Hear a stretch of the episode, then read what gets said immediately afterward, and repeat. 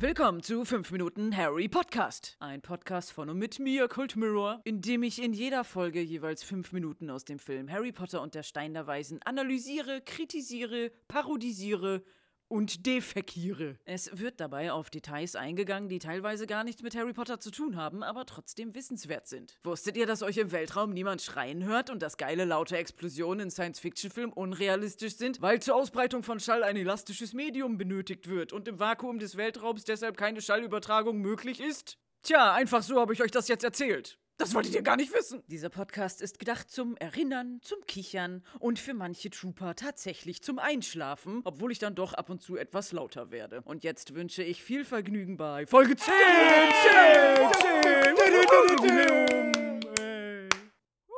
Wir beginnen in dieser Folge bei McGonagall, die einen Hut hochhält und enden bei einem Geist. Ja, McGonagall steht in voller Pracht mit ausgebreiteten Armen da. In der einen Hand hat sie den giddeligen braunen Hexenhut, dessen Bedeutung wir bald erkennen werden. Und in der anderen Hand hat sie eine Pergamentrolle und wir können nochmal ihr schönes Outfit bewundern. Ihren grünen Samtumhang, wo man jetzt ein paar eingearbeitete Glitzer-Magie-Symbole sehen kann. Keine Pentagramme oder umgedrehte Kreuze und Totenköpfe, so wie echte Satanisten Gothic Dark Wave Witches das nun mal haben. Nein, McGonagall ist etwas subtiler. Viele Symbole sind auch nur hauchzart angedeutet und kaum zu erkennen. Aber man sieht sehr gut ein sogenanntes Triskel. Triskel oder Triskele, eine dreiteilige Spirale. Das ist eines der ältesten magischen Symbole und es wurde schon auf jungsteinzeitlichen Hügelgräbern in Irland gefunden. Und das Triskel steht vor allem im nordischen und keltischen Kulturraum für die magische Zahl 3 und somit für Sachen wie Vergangenheit, Gegenwart, Zukunft, Körper, Geist, Seele, Geburt, Leben, Tod, Erde, Wasser, Luft,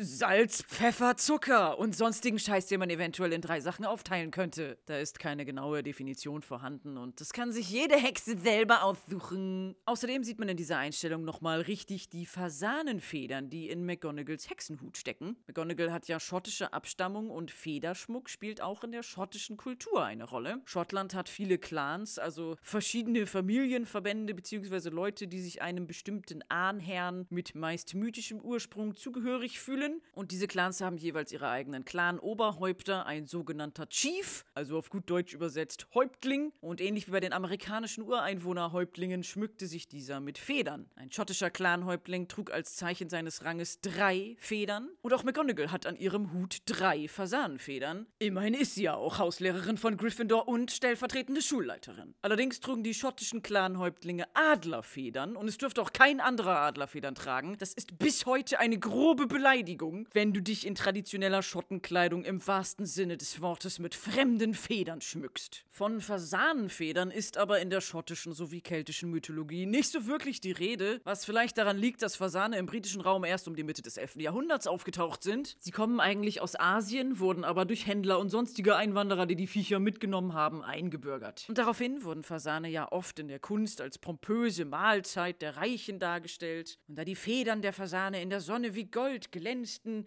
standen sie deshalb für Wohlstand und Reichtum. Also die magische Zahl 3 vom Triskel findet Übereinkunft mit den drei Federn am Hut, die gleichzeitig Magie, Macht, aber auch Wohlstand symbolisieren. McGonagalls schottische Herkunft und die damit verbundenen keltischen Wurzeln runden das Bild ab und manifestieren die Erkenntnis, dass erst eine Sekunde von den heute behandelten fünf Minuten des Films vergangen ist. Habe ich schon erwähnt, dass ich mich gerne in Abgründe aus Details stürze? Gut, ich komme mal wieder aus dem Abgrund rausgekrabbelt. McGonagall steht also da, hat einen Hut in der einen Hand und eine Pergamentrolle in der anderen. Sie schaut darauf und blinzelt ein bisschen, so wie Omas das nun mal tun, die gerade ihre Lesebrille nicht aufhaben. McGonagall hat eigentlich auch eine Brille, wie man im weiteren Verlauf des Films sehen kann, trägt sie aber in dieser Szene, wo sie sie tatsächlich zum Lesen gebrauchen könnte, nicht. Und sie liest nun von der Pergamentrolle die einzelnen Namen der neuen Erstklässler vor. Und zwar völlig random, nicht alphabetisch. Im Buch ist eigentlich Hannah Abbott die erste, die aufgerufen wird und danach alle anderen Schüler, deren Nachname mit A beginnt. Dann kommt der Buchstabe B, dann C und so weiter. Und aus Gründen der Erzählstruktur und des Spannungsbogens wurde im Film wahrscheinlich darauf verzichtet. Und es beginnt direkt mit dem Buchstaben G.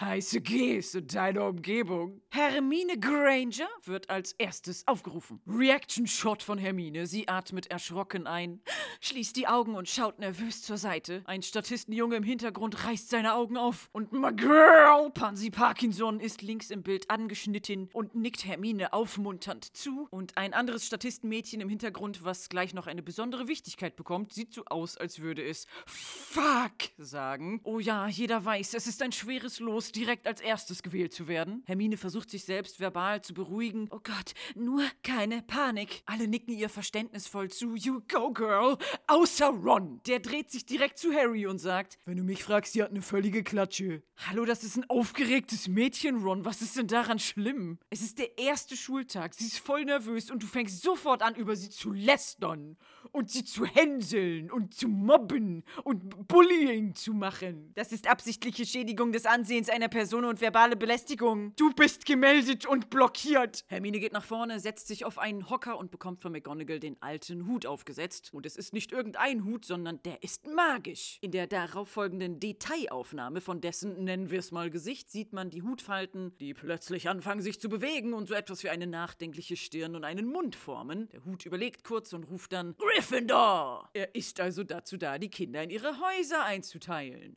Wie macht er das? Im Englischen wird er The Sorting Hat genannt, der Sortierhut. Dieser Hut hat nicht nur die Fähigkeit zu sprechen, sondern auch Gedanken zu lesen und die generelle Seele des Kindes, die Fähigkeiten und den eventuellen Werdegang komplett zu erfassen, um es dann entsprechend seiner Persönlichkeit in das passende Haus einzuteilen. Wow, eigentlich ist dieser Hut total overpowered. Der ist voll imbar, der muss genervt werden. Das ist ein super mächtiger Gegenstand, der auch empfindungsfähig ist und die geballte Intelligenz der Hogwarts-Gründer in sich vereint. Und der wird einfach nur ganz casual zum Sortieren benutzt. Der kann sich anscheinend ja auch nicht selber bewegen. Der wird von McGonagall rumgetragen und aufgesetzt. Er wird nur einmal im Jahr zum Sortieren rausgeholt und liegt sonst nur die ganze Zeit bei Dumbledore im Büro im Schrank. Was ist das für ein Dasein? Das wirkt wie so eine Black Mirror-Folge. Dein Bewusstsein ist für alle Ewigkeit gefangen in einem unbeweglichen Objekt und du hast keine Möglichkeit, da rauszukommen. Hut braucht eine Umarmung. J.K. Rowling hat auf Pottermore geschrieben, dass der Hut nicht die erste Idee war, um Schüler einzuteilen, sondern es sollte zuerst eine Heath Robinson-mäßige Maschine sein.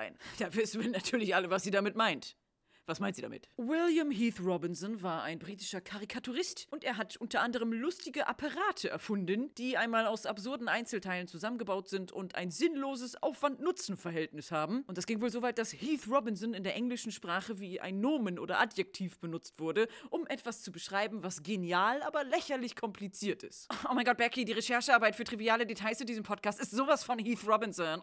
Und im Deutschen ist er irgendwie nicht so geläufig. Stattdessen gibt es bei uns die Bezeichnung Rube Gold Goldberg-Maschine oder wie es in der Sesamstraße heißt, was passiert dann Maschine? Eine Maschine, die überkompliziert, nicht praktisch, aber unterhaltsam und nett anzusehen ist. Und ist das nicht auch ein Spiegel unseres Lebens, das oft kompliziert und vielleicht sinnlos erscheint, aber dadurch, dass wir es unterhaltsam gestalten, plötzlich doch wieder einen Sinn bekommt?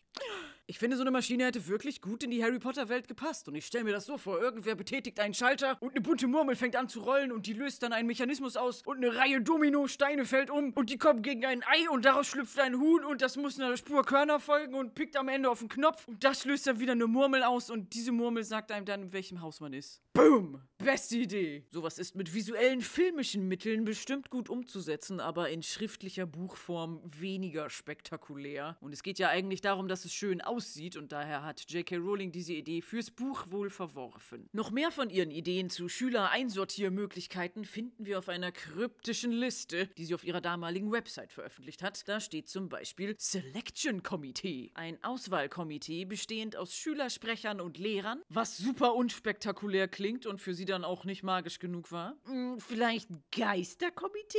Ein Ghost Court? Das ist doch magisch? Nee, doch nicht. Question or Riddle, also bestimmte Fragen beantworten oder Rätsel lösen. Ist es auch nicht geworden. Aber wenn man auf Pottermore in sein Haus eingeteilt werden möchte, muss man ja auch Fragen beantworten. Also diese Idee ist zumindest viele Jahre später doch noch benutzt worden. Und dann gibt es auf der Liste kleine Kringel und Ranken, die gar nichts bedeuten und die sie wahrscheinlich aus Langeweile gemalt hat. Dann steht in der Liste Gateway, also eine Art magischer Durchgang. Aber diese Idee hat sie ja eigentlich schon für Gleis 9 3 Viertel und den Zugang zur Winkelgasse benutzt. Das sollte es also auch nicht sein. Dann hat sie überlegt, ob vielleicht Statues, also Statuen der Hogwarts-Gründer am Eingang stehen, zum Leben erwachen und die Schüler dann selber einteilen. Das wollte sie dann auch nicht, aber die Idee hat sie recycelt, nämlich bei ihrer Story zur amerikanischen Zauberschule Ilvermorny zu finden auf Pottermore. Ist es so, dass die Schüler, die das Schuljahr beginnen, sich auf ein Symbol auf den Boden in der Mitte der Eingangshalle stellen müssen, wo jeweils die vier Häuserwappen abgebildet sind und dann erwachen die Tiere dieser Wappen zum Leben und wählen das Kind für ihr Haus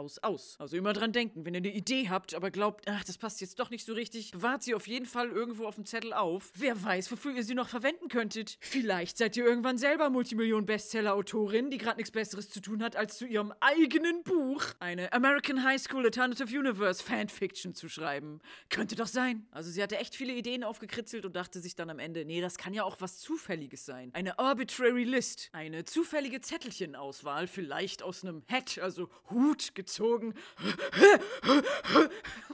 Hut? Ja, das mache ich! Und so ist die Idee zum sprechenden Hut entstanden. Den hat sie dann auch auf einen Notizzettel gemalt und auch ein paar Songzeilen geschrieben. Denn es passiert im Buch etwas, bevor der Hut die Kinder in ihre Häuser einteilt, was hier im Film gar nicht vorkommt. Nämlich der Hut fängt an zu singen. Und im Buch Harry Potter und der Feuerkelch sagt Ron übrigens zu Harry, er singt jedes Jahr ein neues Lied. Muss ein ziemlich langweiliges Leben sein für diesen Hut. Sicher verbringt er das ganze Jahr damit, ein neues zu dichten. ja, das klingt nach einem verdammt langweiligen Leben und einer Black Mirror-Folge. Hut braucht eine Umarmung. Hut hat sich ein Jahr lang im Schrank einen Song ausgedacht. Aus Mangel an Unterhaltung.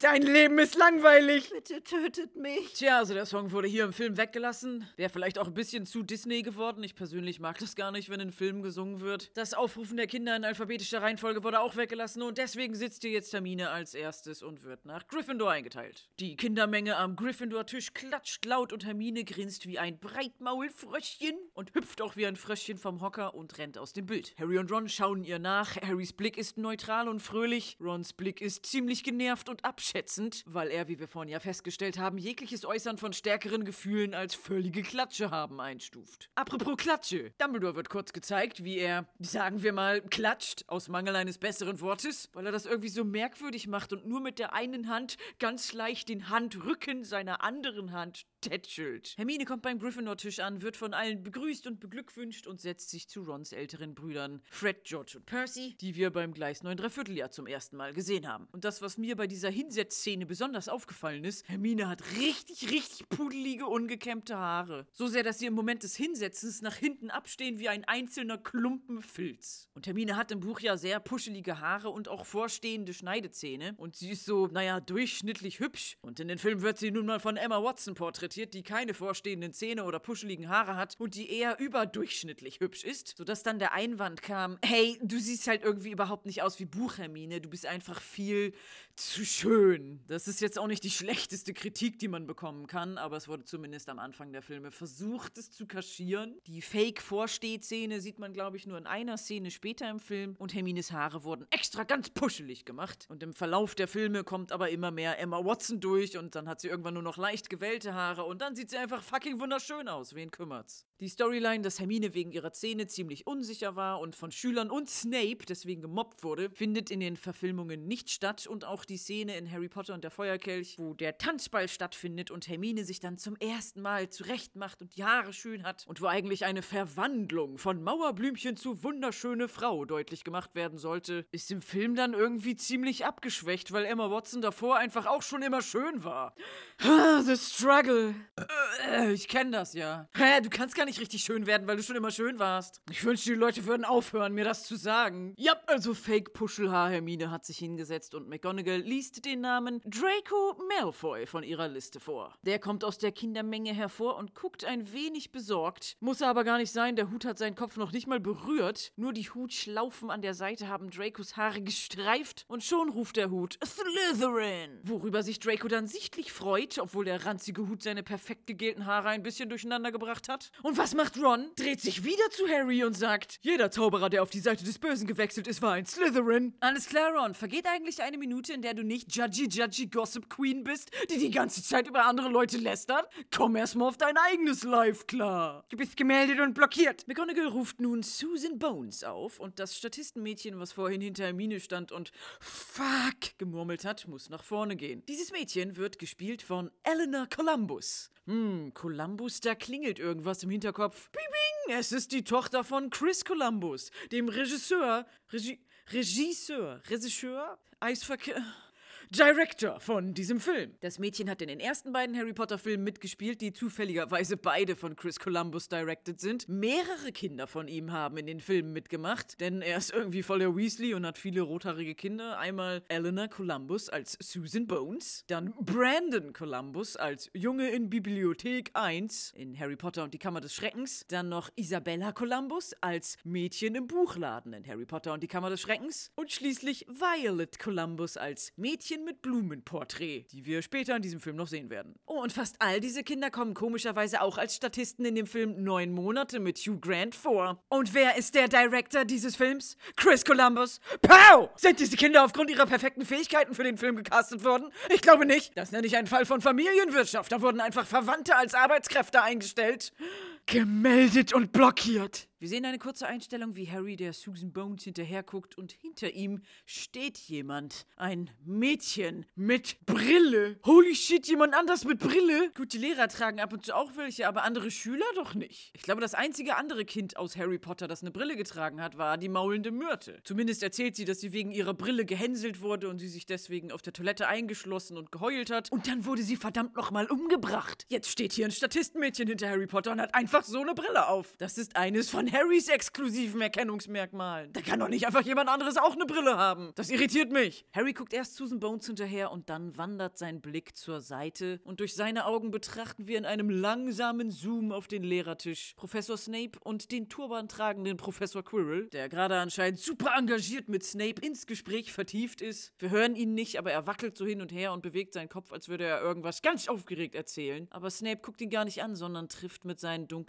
Augen Harrys Blick. Der hat seine Hand ein bisschen abgestützt vor seinem Kinn und lässt sie langsam sinken und guckt so, als würde er Harry erkennen. Beziehungsweise vielleicht sieht er ja jemanden in ihm, jemanden aus seiner Kindheit. Das ist jetzt natürlich viel rein interpretiert, aber Snape kannte ja die Eltern von Harry Potter. Gelinde gesagt, aus seiner eigenen Schulzeit. Er war mit Harrys Vater verfeindet und mit Harrys Mutter befreundet. Und es wurde im Buch immer gesagt, Harry hätte die grünen Augen seiner Mutter und die rabenschwarzen, unbändigen Haare seines Vaters, woran man dann unweigerlich erkennen konnte, dass er mit ihnen verwandt ist. Hier im Film ist es beides nicht zutreffend. Die Haare sind genauso wie bei Emma Watson gebändigt und eher glatt. Und die Augen sind auch nicht grün wie die seiner Mutter. Einmal, weil Danny Radcliffe blaue Augen hat und keine Kontaktlinsen tragen konnte aufgrund einer Allergie. Und für die späteren Filme wurde für die Rolle seiner Mutter auch noch irgend so Vibe gecastet, was auch nicht seine blaue Augenfarbe hat. Also eigentlich dürfte Snape Harry hier gar nicht so richtig erkennen. Es sei denn, er hat die Fähigkeit wie Hermine im Zug, Du liebes du bist Harry Potter. sowas einfach so ohne Anzeichen herauszufinden. Denn das Harry Potter Erkennungsmerkmal, das einzige Kind mit Brille, trifft ja nun auch nicht mehr zu. Und erst nach dieser Einstellung, in der Snape Harry durchdringend anguckt, fängt Harry an, sich an seiner Blitznarbe zu reiben, die wirklich gar kein anderes Kind hat. Harry hat scheinbar starke Schmerzen in der Narbe, die er von Voldemort bekommen hat. Und weil Snapes Blick ja anscheinend diese Schmerzen ausgelöst hat, wird dem Zuschauer suggeriert, mit dem stimmt was nicht. Und ich zitiere nun ein kleines Mädchen, das damals, als ich den Film im Kino gesehen habe, die ganze Zeit mit seiner Mami darüber philosophiert hat, wer böse und wer lieb ist. Und über Snape hat sie wissend festgestellt, Das ist Snape.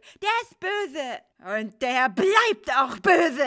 Und seitdem habe ich diesen Satz in meinem Kopf gespeichert. Und ist es nicht witzig, wie das Blatt sich wendet? Das fettige, lange, schwarze Haare tragende Snape-Blatt? Mir fällt keine bessere Metapher ein. Jedenfalls war er in seiner Jugend so ein total typischer Nice Guy. Trademark. Der von Harrys Mutter gefriendzoned. Trademark. Wurde. Er hat sie daraufhin voll beleidigt, wie echte Nice Guys das nun mal tun. Und seitdem hegt er einen Groll auf James Potter, der ja dann Harrys Mom gescored hat. Und dadurch ist Snape auf die schiefe Bahn gekommen. Ich würde jetzt nicht behaupten, dass Snape lieb ist. Er hat sich seiner angeblich besten Freundin über richtig scheiße verhalten. Er hat die Schulzeit vieler Kinder zur Hölle gemacht und ist generell einfach voll der Arsch. Und auch wenn er am Ende der Geschichte all diese schlechten Dinge aus seiner verzerrten Ansicht von Liebe gemacht hat, macht es ihn deshalb nicht zu einem guten Menschen. Ja, es entschuldigt nicht sein Scheißverhalten. Aber er ist trotzdem eine interessante Figur. Und er hat lange schwarze Haare und deswegen liebe ich ihn. Fickt euch. Aber das wissen wir alles in diesem Film noch nicht. Ich weise jetzt mal viel zu spät darauf hin, dass dieser Podcast nicht spoilerfrei ist. Der ist eher für Harry Potter-Fans gedacht, die sowieso schon die ganzen Bücher und Filme kennen. Und ich erzähle hier Kram, der erst viel später in der Story passieren wird. Habt ihr wahrscheinlich schon selber gemerkt. Auch für mich interessant zu erfahren, dieser Podcast wird teilweise von Leuten konsumiert, die Harry Potter gar nicht kennen. Vornehmlich Eltern, die das von ihren Kindern aufgezwungen gekriegt haben. Hi Mom! Aber dann trotzdem Gefallen daran finden, weil ich so lustig bin. Gut, danke dafür, aber falls ihr die Harry Potter Story doch interessant findet und gewisse Story-Enthüllungen nicht gespoilt haben wollt, ausmachen, Bücher lesen, Filme durchbingen und dann erst wieder den Podcast einschalten. Das ist die einzige und letzte Spoilerwarnung, die ich gebe. Ich mein's ernst, es wird noch viel schlimmer. Außer dem Zuschauer wurde in dieser Szene das Gefühl vermittelt, dass Snape mit seinem düsteren Blick auf jeden Fall kein freundlicher Kerl ist und Harrys Narbe tut weh. Warum? Es ist natürlich das Stück Seele von Lord Voldemort, der versucht hat, ihn umzubringen. Denn wer einen Mord begeht, spaltet seine Seele und das kann man mit Absicht machen, um diesen Teil der Seele in einem Objekt zu speichern, damit man quasi ewig lebt. Das ist Voldemort nun bei Harry unwillentlich passiert und seitdem versucht dieses Stück Seele aus Harry herauszubrechen durch den Eingangspunkt des Todesfluches, also die Narbe. Und immer wenn Voldemort ganz besonders stark oder in der Nähe ist, dann schmerzt die Narbe am meisten. Und in dieser Szene ist ja nicht nur Snape im Bild zu sehen, sondern auch Professor Quirrells turbanbedeckter Hinterkopf. Foreshadowing! Hier im Film ist Harrys Narbe übrigens auf der rechten Seite seiner Stirn und sieht aus wie eine verkehrt rumme Siegrune. Gibt's das Wort verkehrt rumme überhaupt? Jetzt schon. Die genaue Position wurde in den Büchern aber gar nicht erwähnt, deshalb gibt es zum Teil unterschiedliche Interpretationen. Die Website thepottercollector.com hat es sich zur Aufgabe gemacht, alle Ausgaben des ersten Buches in verschiedenen Sprachen zu sammeln. Man kann sie wunderbar vergleichen und beim englischen Buchcover befindet sich Harrys Narbe eher seitlich an der Stirn und könnte als Vorsicht, Hochspannung, Lebensgefahr Symbol gedeutet werden. Beim amerikanischen Buchcover ist die Narbe auch nochmal anders dargestellt. Sie ist eher in der Mitte der Stirn, das sieht man zum Beispiel sehr präsent bei der Ausgabe zu Harry Potter und der Feuerkelch. Sie ist direkt über Harrys Näschen und sieht weder aus wie eine Rune noch wie ein Hochspannungszeichen, sondern eher wie ein Korkenzieher? Diverse anderssprachige Versionen des Buches haben einfach die amerikanische Buchcovervorlage beibehalten und nur den Titel geändert. Es gibt aber auch sehr interessante künstlerische Abweichungen. Zum Beispiel unser deutscher Harry Potter hat die Narbe in der Mitte der Stirn und sie sieht eher aus wie eine ziemlich eckige 3. Und wer wie ich damals gedacht hat, dass das deutsche Buchcover irgendwie nicht so schön ist, der kann sich ja mal auf dieser Seite The Potter Collector die anderen Cover angucken. Zum Beispiel das italienische Cover. Ja, erinnern wir uns nicht alle an diese wunderbare Szene, wo Harry mit Rons gigantischer Ratte Kretze Zaubererschach spielt und dabei selber verkleidet ist als Ratte. Nee, das ist aber auf dem Cover drauf. Wie wär's dann mit der italienischen Version von Kammer des Schreckens, wo Harry auf einem riesigen Buch fliegt und als Krokodil verkleidet ist? Auch nicht? Hm. Irgendwas läuft da ganz schief bei den Italienern. Obwohl viele Fans aufgrund der massenmäßig überwiegenden amerikanischen Buchcover-Darstellung von Harrys Narbe geglaubt haben, sie wäre in der Mitte, hat J.K. Rowling explizit angewiesen, dass es auf der rechten Seite im Film sein soll. Sie hat es zwar nicht konkret im Buch beschrieben, aber wie J.K. Rowling nun mal ist, sie hat 1000 Seiten Hintergrundinformationen, die bei ihr zu Hause im Schrank vergammeln. Und da steht irgendwo zwischen den Zeilen, dass die Narbe auf der rechten Seite ist. Und im Buchorden des Phönix wird es zumindest angedeutet, weil Harry Schmerzen über seinem rechten Auge Auge hat. Die hat er in dieser Szene auch, er reibt sich doll an seiner Narbe. Das bedeutet ja, Voldemort ist irgendwie in der Nähe. Das wissen wir als Zuschauer aber noch nicht und deshalb sind wir ähnlich wie Ron besorgt um Harry, der fragt, was los ist. Aber Harry sagt, gar nichts, gar nichts. Und guckt weiterhin Snape an, dessen Blick sich dann doch mit einem Augenlidschlag abwendet. So wie Instagram-Make-up-Tutorial-Leute das immer machen, wenn sie fertig sind mit Schminken. Und ich glaube, Snape hat tatsächlich ein kleines bisschen Lidschatten. Kann das sein? Sind das Smoky Eyes? Also ich würde schon sagen, es passt zu seiner Satan, Gothic, Dark Wave Witch Ästhetik. So, und während Harry und Snape diesen kurzen Blickaustausch hatten, ist Susan Bones vom sprechenden Hut nach Hufflepuff eingeteilt worden. Es gibt wieder Beifall und McGonagall liest von ihrer Liste den Namen Ronald Weasley vor. Tja, und da guckt Ron dann plötzlich selber in der Großaufnahme ganz erschrocken, mit aufgerissenem Mund und ganz hilflos. Er tritt aus der Kindermenge hervor und geht langsam, sehr langsam, fast schon auf Zehenspitzen tippernd auf den Hut zu und ist von allen Kindern, die hier im Film den Hut aufgesetzt bekommen, am deutlichsten verängstigt. Also wenn ihr mich fragt, der hat eine völlige Klatsche. Ron Weasley wird ja gespielt von Rupert Grint. Sein voller Name ist Rupert Alexander Lloyd Grint, also Lloyd mit Doppel-L vorne. Ich verstehe immer nicht, warum es diese Schreibweise gibt und ich weiß immer nicht, wie ich das aussprechen soll. Moment, mit der vereinten Kraft von Langeweile und Google werde ich zu Captain Recherche. Name Lloyd. Warum? L. Doppelt. Ah ja, es hängt damit zusammen, dass der Name Lloyd aus dem Walisischen kommt und das Doppel-L ist in dieser Sprache ein eigener Laut, den wir in unserer Sprache nicht haben. Es wird nicht L ausgesprochen, sondern Tl oder so. Tl. Tl.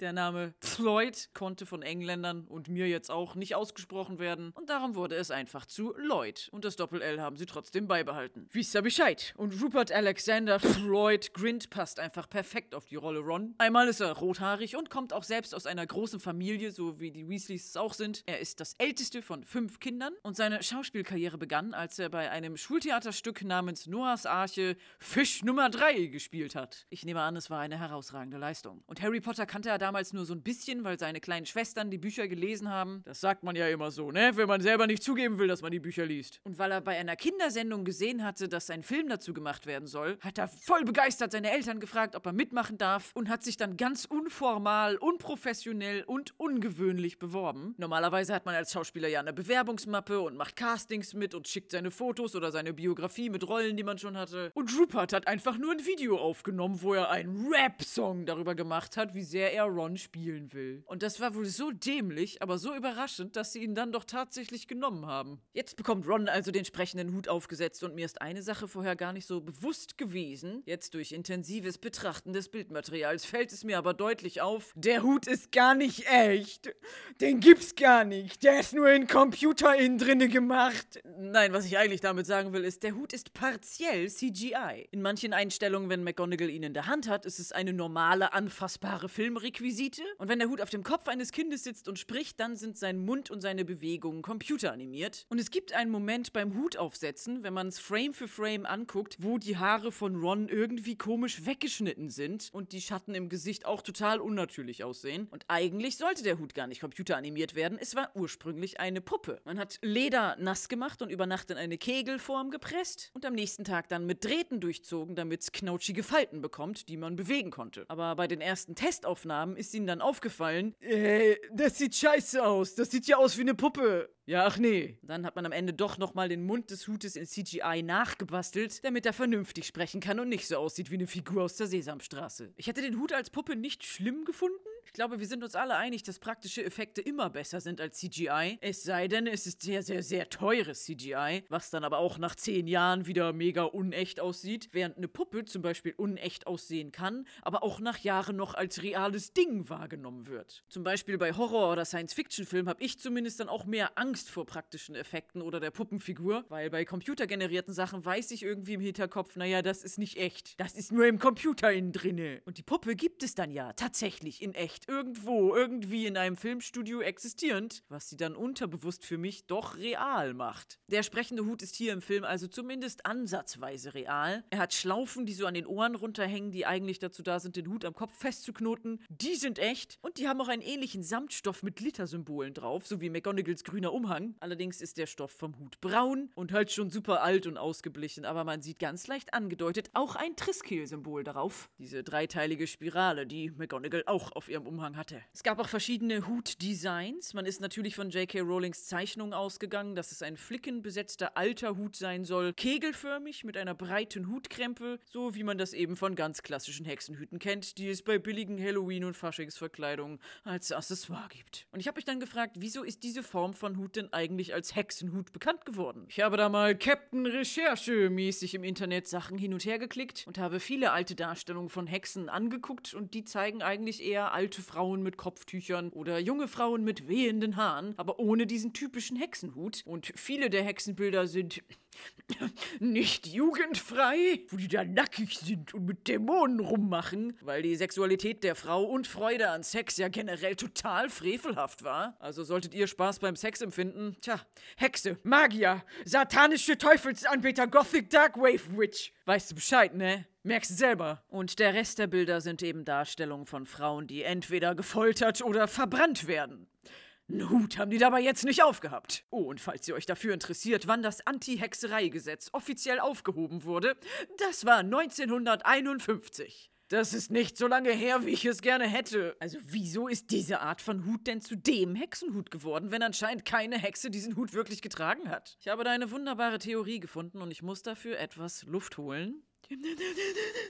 Seit Jahrtausenden ist die Profession des Bierbrauens eine Frauenarbeit gewesen. In Europa gehörte Backen und Brauen bis zum Ende des Mittelalters zu den hausfraulichen Pflichten. Es gab sogenannte Alewives, die zu Hause in großen Kesseln Bier gebraut haben. Um Kunden zu zeigen, dass man bei ihnen etwas kaufen konnte, wurde ein Ale-Steak an der Hauswand befestigt. Ein Stock mit einer Art Kränzlein, was manchmal aussah wie ein Besen. Auf Märkten trugen die Alewives große, spitz zulaufende schwarze Hüte, um in der Menge gut erkannt zu werden. Erst mit der Industrialisierung wurde das Bierbrauen von Männern in Fabriken erledigt. Und das Bild der zu Hause etwas Geld dazu verdienenden Frau war plötzlich ein Dorn im Auge und als schlecht und lasterhaft angesehen. Da war dann die Beleidigung Hexe nicht unüblich. Somit ist unser heutiges Bild einer Hexe und den dazugehörigen Accessoires wie Braukessel, Besen und spitze schwarzem Hut ein Ergebnis von durch Industrialisierung ausgelöschte Tradition, Sexismus und Unterdrückung der Frau. Also selbst wenn das Ganze nur eine Theorie ist, sollte man sich doch bewusst machen, dass obwohl die Welt von Harry Potter einfach schön ist und generell alles, was mit Hexen und Okkultismus zu tun hat, Spaß macht, das alles ein sehr romantisiertes, verzerrtes Bild ist von realen Ereignissen und einfach richtig, richtig dummer Menschheitsgeschichte. Und es werden auch heute noch in anderen Teilen der Welt angebliche Hexen verfolgt und getötet. Wir befinden uns in der Zukunft, sie ist nur ungleich verteilt. Das ist ein Zitat vom Science-Fiction-Autor William Gibson, von dem ich nie was gelesen habe. Aber ich mag diesen Satz. Gut, jetzt haben wir diesen doch sehr ernsten Teil auch abgehakt. Verzeihung, der Podcast hat voll die gesellschaftskritische Wendung genommen. Es geht jetzt weiter mit dem niedlichen Kinderfilm und meinen peinlichen Kommentaren dazu. Hier ist noch ein Pupsgeräusch. Ausgehend von J.K. Rowlings Zeichnung hat man also einen Hut designt, der extrem alt und zerfetzt war, wo dann die Risse im Hut halb geflickt waren mit Fäden, die dann auch wieder aufgerissen sind und so aussahen, als hätte der Hut mehrere Münder mit vielen kleinen fiesen Fadenzähnen, was fucking Metal gewesen wäre. Tja, aber das haben sie dann doch nicht genommen und ein bisschen entschärft und der jetzige Hut hat keine rausguckenden Fäden und ist einfach nur ein knautschiger Lederhut. Den hat Ron jetzt aufgesetzt bekommen und der Hut ist so überrascht, dass er schon wieder ein Weasley einteilen muss, dass er zusammenzuckt. Und Ron erschreckt sich und McGonagall erschreckt sich auch. Aber der Hut weiß genau, was er mit Weasleys macht und verkündet laut Gryffindor. Denn ausnahmslos alle Familienmitglieder der Weasleys sind in Gryffindor. Da gibt sich der Hut bei der Einteilung nicht sonderlich Mühe. Aber Ron freut sich voll und guckt in einem Close-Up so erleichtert, als hätte er gerade das dickste Sneakers ins Klo geballert. Und der Gryffindor-Tisch jubelt und seine Brüder stehen auf und klatschen ganz besonders doll. Harry freut sich für ihn und nickt ihm befürwortend zu, während Ron vom Hut zur linken Seite aus dem Bild rausläuft. Linke Seite? Moment, da stimmt etwas nicht. Denn der Lehrertisch und McGonagall und der Hocker zum Draufsetzen für den Hut befinden sich ja auf einer etwas erhöhten Plattform am Ende der großen Halle. Und als Hermine nach Gryffindor eingeteilt wurde, ist sie vom Hut direkt zur rechten Seite des Bildes runtergelaufen, wo auch der Gryffindor-Tisch ist. Wir erinnern uns zurück, beim Eintreten in die Halle hat man vier Tische gesehen. Links sind Slytherin und Hufflepuff und rechts sind Gryffindor und Ravenclaw. Und Rons Tisch wäre auf der rechten Seite, er geht aber zur linken Seite runter. Was bedeutet, dass er jetzt vorm Hufflepuff- oder Slytherin-Tisch steht und nochmal ganz durch die Menge von noch wartenden Kindern durchgehen müsste, um zu seinem Tisch zu kommen. Außerdem sieht man Dumbledore im Hintergrund unbeeindruckt, fast schon gelangweilt, eingenickt sitzen. Er macht wieder sein merkwürdiges Klatschen, beziehungsweise das sich selbst die Hand tätscheln. Dann liest McGonagall von der Liste Harry Potter vor und Dumbledore wacht plötzlich aus seinem Koma auf, lehnt sich nach vorne und hebt so ein bisschen die Augenbrauen. Oh, jetzt wird's spannend, jetzt muss ich aufpassen. Scheiß auf die anderen Kinder, bloody piss, it's Harry Potter. Harry Potter ist natürlich ein bekannter Name in der Zaubererwelt und die Halle verfällt wieder in aufgeregtes Tuscheln. Und auch die Kinder, die ja schon die ganze Zeit seit der Treppenszene bei Harry waren, die schon wissen, dass er Harry Potter ist, fangen auch schon wieder an zu flüstern. Holy shit, das ist immer noch Harry Potter.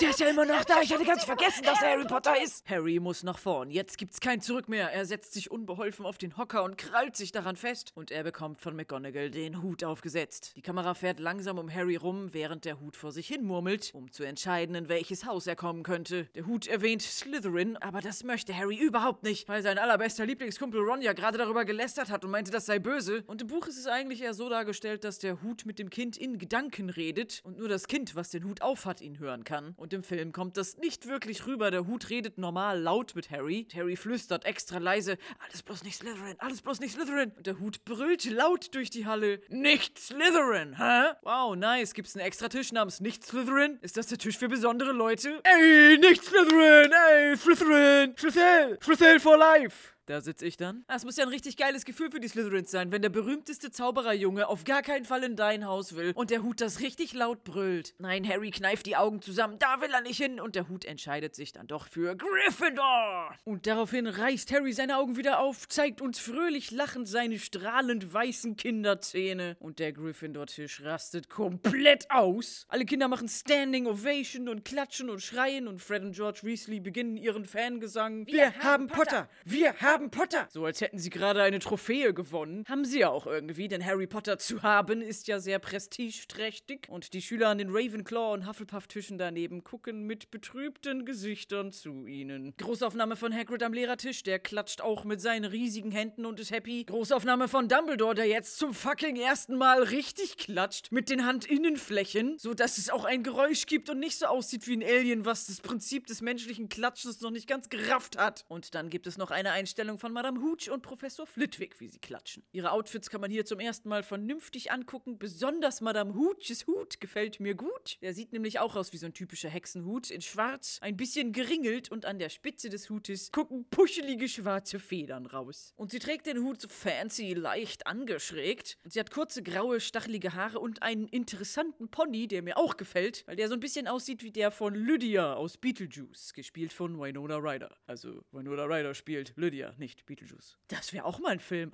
Winona Ryder als Beetlejuice. Genderband. Oh yeah. Pow! 10 Euro bar auf die Kralle, Tim Burton, wenn du das machst. Nein, nein, Guillermo del Toro. Und Doug Jones spielt den Sandwurm. Yes! Da schreibe ich nachher das Drehbuch fertig. Jetzt mache ich erstmal diesen Podcast. Madame Hooch trägt einen schwarz-gräulich-bläulichen Umhang, auch eher schlicht gehalten. Nur das Innenfutter ist samtig mit Wellenmustern. Flitwigs Gala-Outfit besteht aus einem hellbraunen Umhang und einem dazu passenden hellbraunen Spitzhut, aber ohne Hutkrempe, dafür aber mit einem Band drumrum, was mit einem Knopf oder einer Brosche zusammengehalten wird. Und auf dem Hut sind nochmal ein paar wellige Linienmuster aus schwarzem Samt. Samt ist anscheinend gerade voll in Mode in der Zaubererwelt. Fast jedes Kleidungsstück besteht daraus, fällt mir gerade so auf. Harry geht jetzt zum Gryffindor-Tisch zu seinem allerbesten Lieblingsläster-Schwester Kumpel Ron und wird von ihm erstmal doll auf den Rücken geklopft. Einfach alle am Tisch wollen ihm die Hand schütteln. Oliver Wood und einer der Weasley-Zwillinge reichen ihm gleichzeitig die Hand und berühren sich ganz leicht. Und ich möchte 10.000 Slash-Fan-Fictions über diese Szene haben. Und Harry ist das egal, er schüttelt einfach beide Hände auf einmal mit einer Hand. Dann dreht er sich zum Lehrertisch um und schaut zu Dumbledore und dieser hebt seinen geilen goldenen Pimpkelch, der kleine Sterne eingestanzt hat und sich drumrum windende Tierfiguren. Und im Stiel des Kelchs ist eine dunkelblaue Kugel eingearbeitet, die auch nochmal goldene Sterne drauf hat. Und Dumbledore prostet damit Harry zu. Die höchste aller Ehrerbietungen. Harry muss sich voll zusammenreißen und schluckt mehrmals, wahrscheinlich um nicht zu heulen, und setzt sich dann immer noch Dumbledore angrinsend neben Ron hin. Alle Gryffindors haben bei dieser Aktion durchgehend geklatscht, außer Hermine. Sie guckt irgendwann einfach nur noch gelangweilt zur Seite. Mhm, jetzt habe ich mich genug gefreut. In Gryffindor, fantastisch. I don't care, bitch. Harry greift sich schon mal das Besteck, was vor ihm liegt, obwohl noch nichts zu essen auf dem Tisch ist. Da hat wohl jemand Kohldampf, obwohl er im Zug allen anderen Kindern die Süßigkeiten weggefressen hat. Harry und Ron sitzen übrigens in dieser Einstellung gegenüber von Hermine zusammen auf einer Bank auf der rechten Seite des Tisches. Das bitte einen Moment im Kurzzeitgedächtnis speichern, denn es passiert nachher ein kleiner Filmfehler. Tja, die sprechende Hut-Haus-Einsortierzeremonie ist nun anscheinend vorbei. Es gibt eine Hufflepuff, ein Slytherin, drei Gryffindors. Reicht! Heute gibt's mal keine Ravenclaws. Nächste Szene. Ja, die Einsortierung der restlichen unbedeutenden Statistenkinder wurde einfach weggelassen. Genau wie das alphabetische Aufrufen. Da hat sich der Chris Columbus bestimmt was bei gedacht. Hm, ich lege den Fokus eher auf die Hauptpersonen. Alle anderen Nebenfiguren vorzustellen, würde dem Flow der Szene schaden. Ja. Außer meine Tochter, die spielt Susan Bones und sie kriegt mega Special Treatment. Obwohl sie in der Story überhaupt nicht wichtig ist und im Film auch gar nichts sagt. Fickt euch. So ähnlich waren wohl seine Gedanken. Aber ich stell's mir irgendwie lustig vor, wenn jetzt einfach bei einem Jahrgang Jahrgang in ein Haus niemand eingeteilt wird. Es gibt keine Ravenclaws. Oder ein ganzer Jahrgang besteht aus impulsiven, mutigen Leuten und alle kommen nach Gryffindor. Dann ist der Tisch aber voll. Das passiert natürlich nie. Alle Kinder werden aufgrund ihrer Charaktereigenschaften in ein Haus einsortiert und nicht etwa so, dass alle Häuser ungefähr die gleiche Schüleranzahl haben. Obwohl es offensichtlich aus logistischen Gründen, was zum Beispiel Sitzplätze angeht, der Fall sein könnte. Es folgt eine Detailaufnahme von McGonagalls nicht komplett goldenen, gar nicht Pimpkelch aus stinknormalem Stinkeglas. Es hat aber das Hogwarts-Wappen drauf und zumindest einen goldenen Rand. Was bedeutet, dass man damit nicht Getränke in der Mikrowelle erhitzen darf, weil durch das Goldmetall ein elektrisches Feld erzeugt wird, was das Gerät schädigen kann. Aber Mikrowellen sind in der Zaubererwelt, glaube ich, auch nicht so verbreitet. Mit einem goldenen Löffelchen stößt McGonagall ping, ping, ping gegen ihr Glas und bittet um Aufmerksamkeit. Dumbledore steht auf und seine Robe ist hier nochmal sehr schön zu sehen. Und man erkennt jetzt auch, dass ein Muster mit ineinander verwobenen, schlangenartigen Wesen darauf ist, deren Körper sich in keltischen Knoten verwirbeln und die sich dann in den eigenen Schwanz beißen. Und da Dumbledore keinen Discount-Umhang von der Stange haben sollte, wollten die Kostümdesigner des Films keine 0815 Stoffe kaufen, sondern was Neues, Eigenes kreieren, was noch nie da gewesen ist. Und man hat dann in einem aufwendigen Verfahren mehrere mehrere Meter Samt von Hand eigenhändig bedruckt und bestickt und mit keltischen Mustern verziert, was dann acht Wochen gedauert hat. Acht Wochen alleine für die Herstellung von ein paar Metern Stoff. Nicht der Umhang, sondern nur der Stoff, aus dem der Umhang dann noch genäht werden musste. Und diesen Umhang trägt Dumbledore auch nur in dieser Szene. Er hat im weiteren Verlauf des Films noch viele andere Outfits, weil er so eine geile Fashion Queen ist. Hätte sich jetzt echt jemand darüber aufgeregt, wenn der Stoff doch von der Stange gewesen wäre? Ich glaube nicht. Ich glaube, dafür muss man Stoffexperte sein. Da wird einmal wieder bewusst, wie viel Detailliebe und Arbeit in diesen Film gesteckt wurde. Me el sombrero. McGonagall hat nun extra um Ruhe gebeten. Dumbledore ist extra aufgestanden und sagt, lass das Fest beginnen. Und das war's. Für diesen Satz von Dumbledore mussten jetzt alle ihre Phrasen halten und ihn gefälligst wahrnehmen. Und Dumbledore hebt die Arme und in einer totalen Einstellung, die die ganze große Halle und die Tische von oben zeigt, sehen wir, wie plötzlich auf allen Tellern üppige Mahlzeiten erscheinen. Wow, Dumbledore hat das Essen mit seinen bloßen erhobenen Händen hergezaubert. Moment mal. Es gibt zwar zauberstablose Magie bei Harry Potter, die kommt aber eher unbewusst. Zum Beispiel, als Harry mit den Dursleys im Zoo war, hat er ja auch die Terrariumscheibe der Riesenschlange verschwinden lassen, ausgelöst durch sehr starke Gefühle. Und komplexere Zauber sind eigentlich ohne Stab nicht möglich. Und man muss schon extreme Willenskraft haben, um überhaupt ohne Zauberstab irgendwas zu zaubern. Ich will jetzt nicht behaupten, dass Dumbledore das nicht kann, aber so ein doch recht mächtiger, lass mega viel Essen erscheinen Zauber ohne Zauberstab, einfach so für diesen Party-Gag. Ey, guck mal, Essen! Das scheint mir doch ein bisschen übertrieben. Und es gibt in Hogwarts eine Küche, die wir aber nie in den Filmen sehen, in der ganz viele Hauselfen arbeiten, die auch jeden Tag das Essen für die große Halle zubereiten. Es gibt zum Beispiel Dobby, den Hauself aus Harry Potter und die Kammer des Schreckens, der gehört der Familie Malfoy, aber die Hogwarts-Hauselfen sehen wir in den Filmen nie. Und Hauselfen sind an einen Meister oder eine Familie gebunden und müssen immer gehorchen und werden teilweise wie Eigentum oder wie Sklaven behandelt. Und die haben wahrscheinlich das Essen schon in der Küche vorbereitet und selber hergezaubert. Und damit Dumbledores Auftritt war nur Show, damit er allen mal wieder zeigen konnte, dass er Boss ist. Goldener Kelch, goldener Thron, die Bearbeitung meines Umhangs hat acht Wochen gedauert und jetzt zauber ich Essen her. I love being extra. Das haben wir alle gemerkt. Also Hauselfen können, wenn sie es wollen, auch mächtige Zauber machen, einfach so, ohne Zauberstab. Rechtlich gesehen dürfen sie auch keinen Zauberstab besitzen, weil die menschlichen Zauberer verdammte Rassisten sind, die sich über allen anderen magiefähigen Wesen sehen und diese systematisch ausgrenzen. Die Hauselfen sind da kein Einzelfall, zum Beispiel die Kobolde aus der Gringotts Bank dürfen auch keinen Zauberstab besitzen. Und es gibt noch viele andere menschenähnliche Wesen, die aber nicht die gleichen Rechte haben wie Menschen. Das prangere ich an. Wir sehen als nächstes in einem Schwenk über den Tisch erst einen riesigen Haufen Chicken Wings, dann eine Schüssel mit Maiskolben und dann Harrys Gesicht, wie er lautlos Wow sagt. Und Percy Weasley, der sich auf die Unterlippe beißt. Es sieht alles sehr lecker aus. Harter Schnitt zu Draco Malfoy am Slytherin-Tisch. Der guckt sich auch ein wenig beeindruckt um. Vor ihm ist ein fetter Klumpen Fleisch. Es sieht aus wie ein Braten. Und Draco kommt ja aus einer sehr reichen Familie, deswegen musste er nie wie Harry hungern oder sich wie die arme Weasley-Familie alles teilen. Und er verzieht die Augenbrauen und den Mund ein wenig, so als würde er denken, hm, ist ganz okay, hab schon Besseres gesehen. Wenn jetzt nichts anderes da ist, dann esse ich das halt. Und wer sitzt da neben ihm am Tisch? Es ist das einzige andere Mädchen, was eine Brille hatte. Sie ist nach Slytherin gekommen.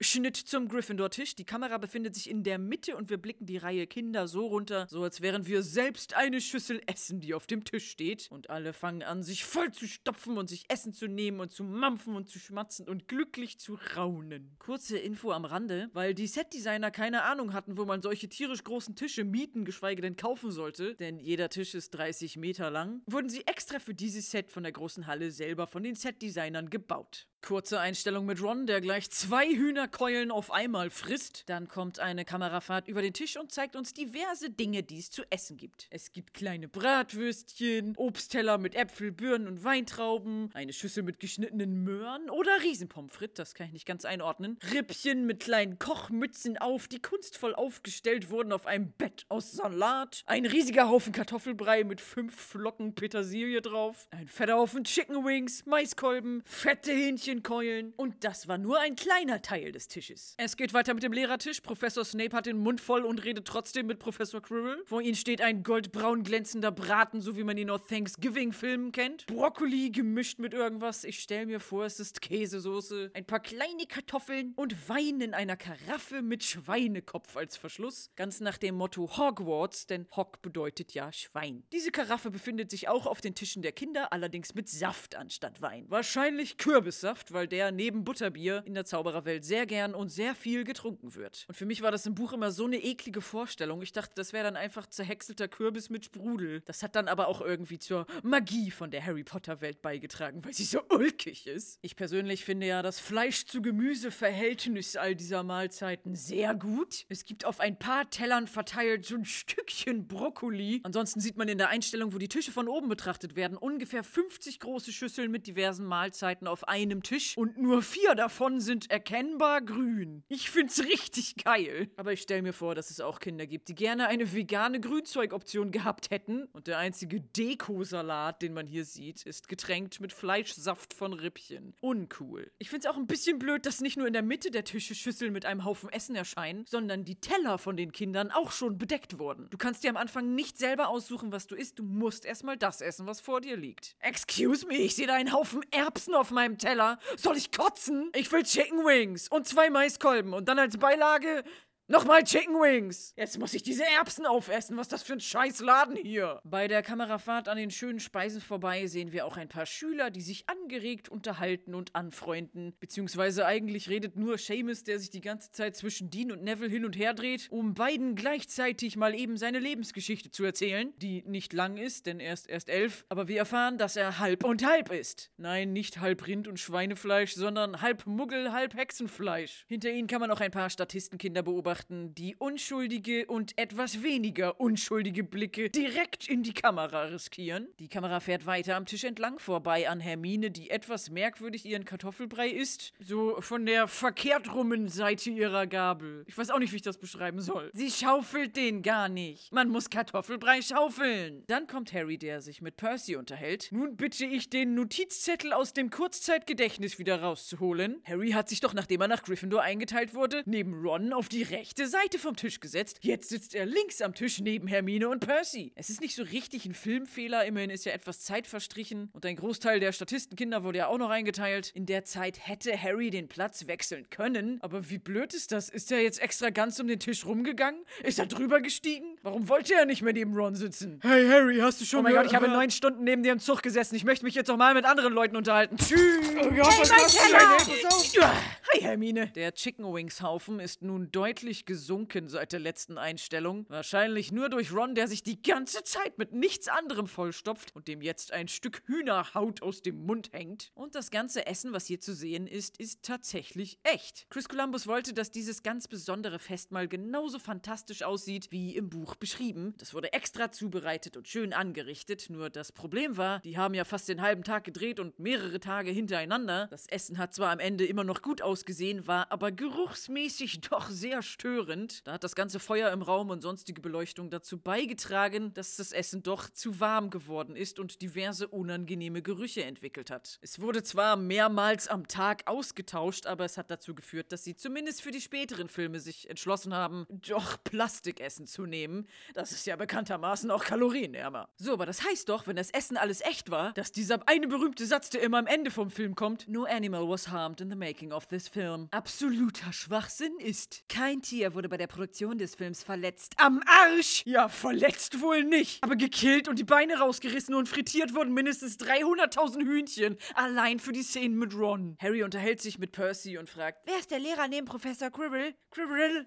Quirrell? Wie heißt der Shipping-Name für Snape und Quirrell? Squirrel! Und Percy erklärt, das ist der Hauslehrer von Slytherin. Er interessiert sich für dunkle Künste und er will Quirrells Posten und das weiß jeder. Okay, jetzt wissen wir, von wem Ron sich das ganze Lester-Verhalten abgeguckt hat. Erstmal schön Snape in den Dreck ziehen am ersten Schultag. Eine Family Pizza Lesteroni Speziale für die gesamte Familie Weasley, bitte. Auf der anderen Seite des Tisches nagt Ron das letzte bisschen Fleisch von einem Hühnerknochen ab und schmeißt es lässig auf das Häufchen Knochen, das schon vor ihm liegt. Und er will sich gleich den nächsten Chicken Wing nehmen. Da erschreckt er sich plötzlich fast zu Tode, denn ein grinsender Geisterkopf guckt aus der Schüssel hervor. Es ist Sir Nicholas, der Hausgeist von Gryffindor, der sie willkommen heißt. Und es kommen immer mehr Geister aus allen Ecken hervor, aus dem Boden, aus den Wänden, von der Decke, und sie durchschweben die große Halle. Und man wollte nicht typisches Filmgeister-Design nehmen mit Leuten, die in Fetzen gekleidet sind, wo dann noch der Stoff gruselig hinterher schwebt, sondern es sollten ganz normal aussehende Leute sein, die eben die gerade angesagte Mode der jeweiligen Epoche anhaben, in der sie gestorben sind. Und es gibt einige Geister in Hogwarts. Jedes der vier Häuser hat einen Hausgeist. Gryffindor hat Sir Nicholas, zu dem ich gleich noch viel mehr erzähle. Der hat nämlich eine fantastische Origin-Story. Hufflepuff hat den fetten Mönch, der hier im Film mit Geisterbierkrug in der Hand aus dem Boden gekrochen kommt. Es sei hier nochmal erwähnt, dass das Set der großen Halle extra gebaut wurde und man hätte den Boden aus billigem bemalten Fiberglas machen können, aber das hier ist echter Sandsteinboden aus Yorkshire. Der war zwar ziemlich teuer, aber es hat sich ja gelohnt, denn er hat die Strapazen von einem Jahrzehnt Dreharbeiten überstanden. Slytherin hat als Hausgeist den blutigen Baron, der schwertschwingend den Slytherin-Tisch entlang fliegt. Und Ravenclaw hat die graue Dame, die in den Büchern zuerst kaum Erwähnung findet und später noch eine bedeutende Rolle bekommt. Weitere bekannte Geister von Hogwarts sind die maulende Myrte, die das Mädchenklo heimsucht. Die kommt im zweiten Film vor. Und ein Geist, der nie in den Filmen zu sehen war, ist Professor Binz. Er war ein Lehrer in Hogwarts, der vor dem Kamin im Lehrerzimmer eingeschlafen und dann nicht mehr aufgewacht ist. Und sein Geist ist am nächsten Morgen trotzdem aufgestanden und hat weiter unterrichtet, während sein toter Körper zurückblieb. Das ist ziemlich Metal, aber vielleicht nicht ganz so gut geeignet für Kinder. Und ein Poltergeist namens Peeves, der in den Büchern sehr oft vorkommt und für Drama sorgt, ist im Film non-existent. Kein Verlust meiner Meinung nach. Ich fand den im Buch immer unfassbar nervig. J.K. Rowling hat eine Zeichnung von ihm auf ihrer Website veröffentlicht und in den ersten Videospielen zu Harry Potter ist er auch vorgekommen, weil die sich noch an die Buchvorlage gehalten haben. Da wurde die magische Harry Potter-Welt mit Game-Elementen erweitert. Im Gegensatz zu den neueren Harry Potter-Spielen, die kaum noch als Game zu bezeichnen sind, sondern als verbackter Kindershooter, wo eventuell Harry Potter-Elemente drin versteckt sind. Was sich Electronic Arts auf ewig, auf ewig, auf ewig, auf ewig übel nehmen werde. Auf meinem YouTube-Kanal Cold Mirror Games habe ich mich eingehend mit diesem Thema beschäftigt. Stupor, Protego! Stupor, Stupor, Stupor, Stupor, Stupor, Stup. Es wurde für den Film aber jemand für die Rolle von Poltergeist Peeves gecastet. Das war der Schauspieler Rick Mayall. Mayall? Mayall. Ist ja auch egal. Bekannt aus dem nicht empfehlenswerten, im besten Fall mittelmäßigen Film Mein böser Freund Fred. Und es wurden sogar Szenen mit ihm und Percy zusammen gedreht, die wurden aber rausgeschnitten, weil niemand glücklich mit dem Design war. Keine Ahnung, was das bedeuten soll. Vielleicht war er richtig scheiße und es ist nur eine Ausrede. Vielleicht hat der Greenscreen nicht richtig funktioniert. Jedenfalls hat es so lange gedauert, diese Szene mit ihm zu bearbeiten, da war der Rest des Films schon längst fertig. Und darum hat man diese Szene einfach weggelassen. Chris Columbus meinte in dem Interview auch mal, dass der erste finale Cut des Films ungefähr drei Stunden und 20 Minuten lang war. Es gibt so viele Szenen, die rausgeschnitten wurden und ich habe hier ja die Extended Ultimate, was auch immer Edition, wo einige rausgeschnittene Szenen wieder reingeklebt wurden. Mein Film mit Abspann ist aber exakt 2 Stunden 38 Minuten und 51 Sekunden lang. Das heißt, da fehlt eigentlich immer noch einiges an Content, der rausgeschnitten wurde. Und die Szene mit Peeves ist Teil davon. Sie ist bis jetzt nicht veröffentlicht worden, sie ist auf keiner Edition, auf keinen DVD DVD-Extras dabei. Das wusste der Schauspieler bis zum Ende nicht. Ist, glaube ich, auch etwas uncool, wenn du denkst, ja, ich bin bei Harry Potter dabei.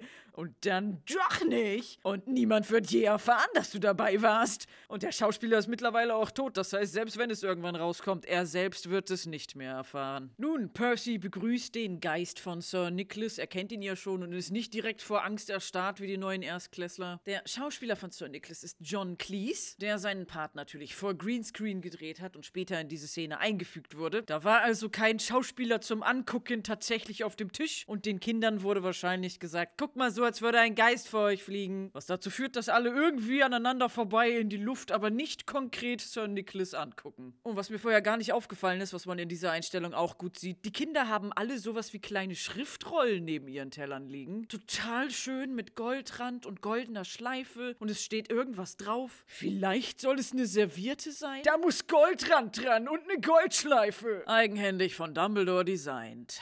Der Geist von Sir Nicholas erzählt bedrückt, dass er nicht bei der Jagd der Kopflosen mitmachen durfte. Und das löst in Rons Gehirn eine Erinnerung aus und er sagt, der fast kopflose Nick, Charlie hat von ihnen erzählt. Charlie ist Rons älterer Bruder, der schon die Schule abgeschlossen hat. Und immerhin sind Rons Brüder Fred und George und Percy ja auch schon etwas länger dabei. Und seine Mama Molly und sein Vater Arthur waren auch schon in Gryffindor. Sie wissen also von Gryffindors Hausgeist. Also Rons Formulierung, dass es explizit nur von Charlie erzählt wurde, finde ich irgendwie komisch. Der fast kopflose Nick heißt eigentlich Sir Nicholas de Mimsy Porpington und war eine der ersten Figuren, die J.K. Rowling am allerersten Tag, als sie angefangen hat, Harry Potter zu schreiben, kreiert hat. Sie hat auf ihrer Website dazu auch eine Zeichnung veröffentlicht, aber auch einen Text, nämlich einen Song oder eine Ballade, die Nick eigentlich vorträgt und die in den Büchern vorkommen sollte, ähnlich wie der Song vom sprechenden Hut. Das wurde aber vom Editor rausgeschnitten, so wie viele andere Sachen auch. Und in dieser Ballade erklärt Nick so ein bisschen, warum und wie er getötet wurde und es ist total bescheuert. Ich lese mal ein paar Stellen vor. She was of the belief I could straighten her teeth. Next moment, she'd sprouted a tusk. Er hat versucht, die schiefen Zähne einer Frau mit Magie zu richten. Das hat aber alles nur noch schlimmer gemacht und ihr sind dann Stoßzähne gewachsen. Und das war wohl so ein grausames Verbrechen, dass er direkt geköpft werden sollte. As he swung the axe up in the air, but oh, the blunt blade, no difference it made. My head was still definitely there. Sein Kopf wurde mit einer stumpfen Axt abgeschlagen, aber es hat nichts genützt. Der Kopf war definitiv immer noch dran. Tja, der wurde nicht richtig abgetrennt und ein kleiner Strang Haut und Sehnen verbanden seinen Kopf immer noch mit dem Hals, aber er war natürlich trotzdem tot und ist dann zum fast kopflosen Geist geworden. Took 45 goes till he floored me. Er wurde 45 Mal mit der stumpfen Axt geschlagen, bis er endlich tot war. Ja, ich weiß auch nicht, warum das rausgeschnitten wurde. Ist doch eine nette Geschichte für Kinder. Apropos für Kinder. Die jeweiligen Hausgeister hier im Film sind sehr harmlos dargestellt. Die Kinder lachen über sie und die Geister lachen selber und machen lustige Huhuhuhu-Geräusche. Ja, aber in Wahrheit haben sie voll die makabren, tragischen Geschichten. Im Buch wurde nichts über die Geschichte vom Hufflepuff-Geist, also den fetten Mönch, erzählt. Auf Pottermore hat J.K. Rowling aber geschrieben, dass er exekutiert wurde, weil Kirchenmitglieder mitbekommen haben, dass er Krankheiten einfach so mit einem Zauberstab geheilt hat und weil er aus dem Kelch fürs Abendmahl kleine Häschen gezaubert hat. Der Hausgeist von Ravenclaw, die graue Dame, ist eigentlich die Tochter von Rowena Ravenclaw, also direkte Nachfahren der Hausgründerin und der blutige Baron, der Hausgeist von Slytherin, war früher ihr Liebhaber, der sie nach einem Streit erstochen hat. Und als ihm dann bewusst wurde, was er getan hat, hat er sich mit vielen Stichen selbst getötet. So und sowas hast du dann als Kind die ganze Zeit um dich rum. Gryffindor hat einen Typen, der fehlerhaft geköpft wurde, Hufflepuff hat einen exekutierten Mönch, Ravenclaw hat die graue Dame, die voll verstört ist, aber die sind alle noch okay. Und Slytherin hat einen verdammten Mörder, der noch in seiner Geistform von Blut seines getöteten Opfers und sich selbst überströmt ist. Ja, kein Wunder, wenn die meisten Leute in Slytherin sich später als geistig komplett kaputte rausstellen und auf die Seite des Bösen wechseln und Todesser werden. Wie konnte das nur passieren? Damit hat wirklich keiner gerechnet. Oh, Der blutige Baron! ich hab mal jemanden getötet. Mach immer deine Hausaufgaben. Der fast kopflose Nick möchte aber nicht die ganze Zeit darauf hingewiesen werden, dass er fehlerhaft geköpft wurde und dass er es lieber hätte, wenn man ihn Sir Nicholas nennt, wie er hier den Kindern höflich mitteilt. Hermine lässt aber nicht locker und fragt trotzdem, Fast kopflos, geht denn das? Oh mein Gott, Hermine, in Geschichte Hogwarts ist es wahrscheinlich nachzuweisen, vorzulesen. Ich dachte, du hast das Buch auswendig gelernt. Und Harry rollt neben ihr auch voll mit den Augen. Oh mein Gott, Hermine, du kannst nicht einfach Leute fragen, warum sie fast kopflos sind. Aber Sir Nicholas ist mega cool. Er hat die Frage in seinem Geisterdasein schon hunderttausend Mal gehört und die passende Antwort parat. Und er sagt ganz gelassen, das geht. Und knickt den Kopf so zur Seite, dass man in den blutigen Hals und die Luftrohre, die Magenröhre und den ganzen Scheiß reinsehen kann. Der Film ist ab sechs. Ron schreit ängstlich, während sein Bruder gechillt weiter Hühnchenbeine frisst. Der kennt den Halstrick schon. Und Hermine, die so impertinent nachgefragt hat, erschreckt sich auch und kneift die Augen zusammen. Und in einer Großaufnahme sehen wir Harry, der ein bisschen angeekelt ist, aber trotzdem interessiert hinguckt. Sir Nicholas knickt seinen Kopf daraufhin ganz casual wieder zurück und fliegt davon. Und es gibt eine wahre Begebenheit, die Inspiration für Nicks makabere Geschichte war. Und zwar kommt sie aus der Stadt, in der J.K. Rowling Harry Potter geschrieben hat, aus Edinburgh.